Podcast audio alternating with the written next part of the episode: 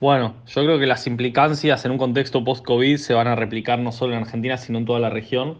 Creo que el COVID nos vino a desafiar a todas las empresas que veníamos creciendo o que nacimos en el mundo digital y que veníamos intentando llevar la bandera para que cada vez más gente empiece a conocer, a animarse a hacer su primera compra en el canal online. Los números avalan de que cada vez se genera más volumen de compra y que cada vez más gente hace su primera compra, incluso en mayores rangos etarios. Entonces creo que el contexto post-COVID seguramente los que hayan disfrutado y hayan tenido una buena experiencia de compra y conozcan y entiendan los beneficios de poder comprar en el canal online, seguramente muchísimos de los productos que ellos estaban acostumbrados a comprar en el offline y que no percibían un valor agregado por hacerlo, lo van a empezar a hacer en el canal online. Ahora, lo que va a pasar seguramente en la nueva normalidad post-COVID es que aquellos que seguían brindando una ventaja competitiva o que cuando íbamos a un espacio físico sentíamos eh, una experiencia diferente, sigamos haciéndolo, como el caso de ir a comprar un celular a un Apple Store,